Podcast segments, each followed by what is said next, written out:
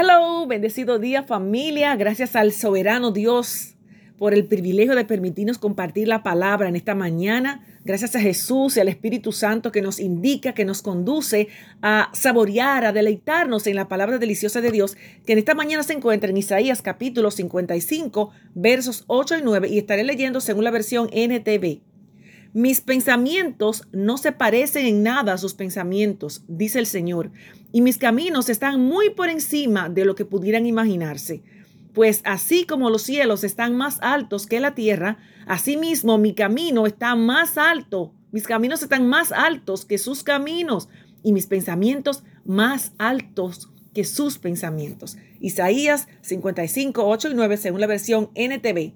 Para esta mañana, Nunca digas nunca. Su resolución de año nuevo fue nunca decir nunca.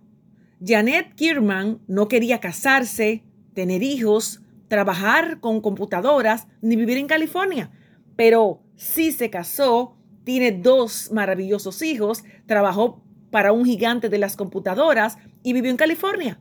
Dios cambió casi todos los nunca que había planeado. Esas resoluciones de fin de año nos recuerdan que los planes de Dios pueden ser muy distintos a nuestros planes.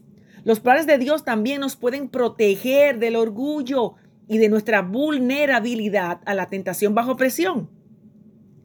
Cuando Jesús estaba enseñando a sus discípulos lo que era el verdadero servicio, lavándole los pies, Pedro le dijo, no me lavarás los pies jamás.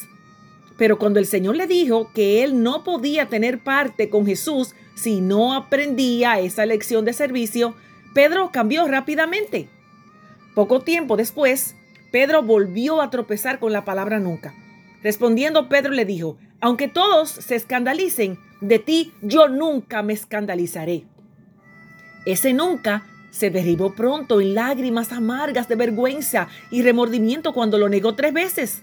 ¡Wow! Qué realidad. Debemos tener mucho cuidadito con los nunca. Generalmente los nunca están orientados al yo y Dios siempre está orientado a Él. Nuestra atención debe estar centrada en nuestro Señor y no en nosotros. De esta forma, nuestros nunca se convertirán en sus siempre. Aleluya. Le dejo con Gálatas 2.20 hablando del apóstol Pablo.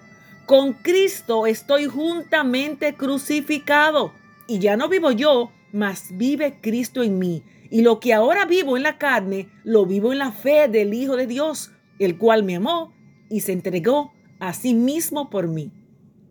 Gálatas 2.20. Para esta mañana hemos compartido la reflexión, nunca digas nunca. Bendecido día.